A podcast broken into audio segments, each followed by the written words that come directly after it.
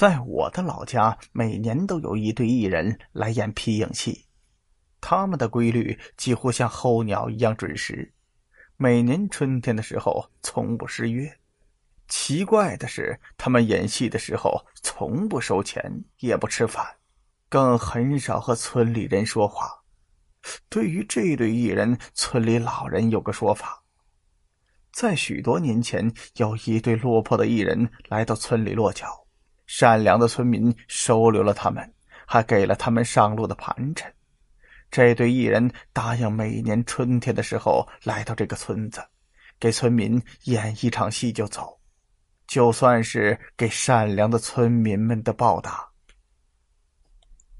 然而，村子里有一个游手好闲的二流子，对这对艺人产生了怀疑。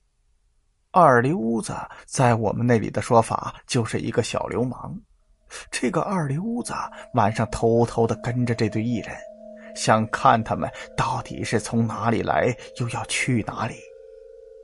没想到那天夜里之后，就没人再看见过那个二流子。第二年春天，村民们惊讶的发现，那个二流子居然混杂在那对艺人里，跟着他们一起四处漂泊演戏。二溜子有一个族伯，对于这件事颇为感动。他觉得自己的侄儿总算找到一件能让人看得起的事情做了，至少不是到处混吃混喝、游手好闲的。所以，在这对艺人临走的时候，他偷偷的塞给了二溜子一叠钞票。没想到半夜里。二溜子又偷偷的溜回到他祖伯的家里，摸到祖伯的床边，说道：“哼，老不死的，你怎么塞给我一叠假钱呢？我到处都用不了，还被揍了一顿。”祖伯以为自己真是老糊涂了，所以说道：“那那我换一点钱给你。”二流子却说道：“哼，不用了。”你家里的钱能拿的都被我拿走了，明年春天呐，我再回来的时候，你记得多准备一点免得我出去不够花。第二天，祖伯醒来的时候，却发现自己家里的钱分文未少，难道他做的只是一场梦吗？